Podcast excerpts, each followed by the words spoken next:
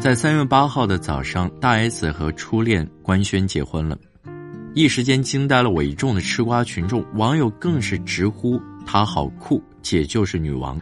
一边觉得魔幻，一边又在心里暗叹，不愧是大 S，一出手就是王炸。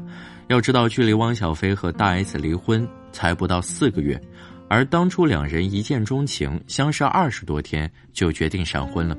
果然，爱情来得太快，就像龙卷风。再一次加深了我对大 S 的认知，大 S 是一个浪漫到骨子里的人，虽然这份浪漫也给她带来了太多的风雨。二零一零年九月三十号，大 S 和汪小菲相识；二零一零年的十月二十八号，两人订婚；二零二一年十一月二十二号，两人宣布离婚。这段十一年的婚姻自此走到了尽头。共同走过十一年，想来两人也有过不少甜蜜时刻。如今各自单飞。真的让人唏嘘。汪小菲离婚后迅速就有了新欢，而此前婚内就频频被曝出轨，而大 S 则选择了与自己二十年前相爱过的人再续前缘。盘点大 S 的这段婚姻，只能说是满盘皆输。一方面，两人的认知不在同一条水平线上，大 S 是个敏感细腻又有自己主见的女生，而汪小菲却是妥妥的直男。相识太短就进入了婚姻，两人相处起来总有太多的磕碰。婚后，两人也是聚少离多，一个在北京，一个在台湾，生活习性也不尽相同。更重要的是，婚后的大 S 事业就开始直走下坡路，忙着生孩子、带孩子、照顾家庭，给汪小菲的事业助力，他把自己放在第二位。而汪小菲的玩心太重，婚内就多次被曝出轨，多年来事业也未见有多大的起色。就连离婚，大 S 也为前任保持了该有的体面。他说：“我选择在这个时候离婚，因为小飞事业再起，帅又不算老，要再找个条件更好的女友也很容易。婚姻里的委曲求全能换来幸福和尊重吗？”对于大 S 和汪小菲的这段婚姻，答案是否定的。因为好的婚姻一定是两个人的努力。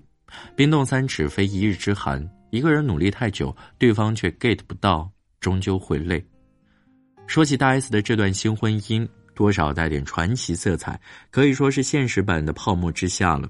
更有网友将之总结为关于我等了初恋二十年，如今他终于离婚了的这件事。这让我想起了马尔克斯的霍乱时期的爱情，他讲述了一段跨越半个多世纪的爱情故事。男女主人公在二十岁的时候相遇，却因为太过年轻错过了。而男主人公阿里莎对费尔明娜念念不忘，决定用毕生守护爱情，苦等五十一年，终于熬到情敌去世。两人经历各种人生曲折之后，到了七八十岁晚年的阿里莎和费尔明娜不顾子女的反对，最后走在了一起，实现了毕生的心愿。爱一个人可以等多久？霍乱时期的爱情告诉我们五十一年，巨俊业用实际行动告诉我们二十四年。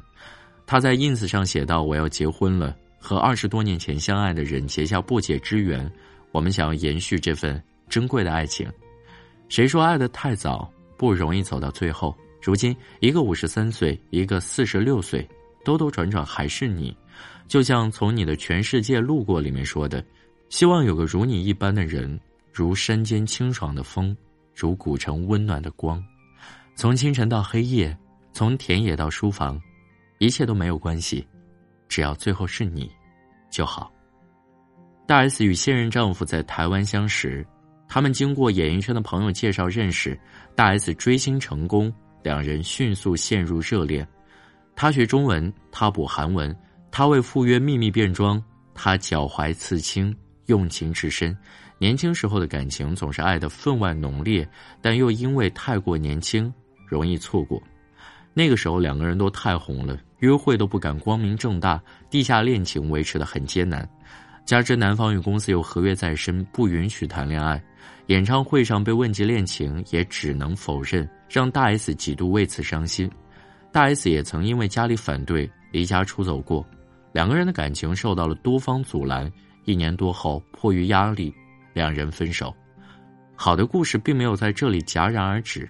大 S 离婚后，具俊晔重新联系上了大 S，并表示已经错过太久了，不能再浪费了。其中有一个梗就是，男方拨打了二十年前的那个号码，居然大 S 没有换号码，很多人都在调侃，一定不要乱换号码。二十年前被迫分手，分手之后一直单身，直到大 S 离婚，这难道是什么痴情男人的剧本？他对大 S 深情告白，在更迟之前，我们成为家人好吗？一向爽快的大 S 也果断答应。大 S 表示，我已经非常了解对方，不需要花时间交往，因此不久前决定结婚，也完成了结婚登记。其实关于这段感情，有很多人有不同的看法。我在这里看到了几位网友的看法，把它分享给大家。有人说，女人太作，婚姻不会长久。虽然我是女人，但我打赌她还会再离婚。还有人说，大不了再离一次婚，也不会再差了，只要自己高兴。都这个年纪了，想干什么干什么。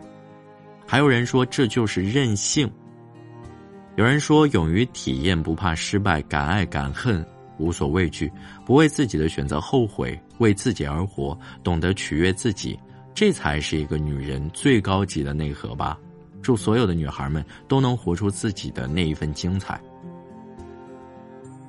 关于大 S 的争议，欢迎在评论下方和我留言分享。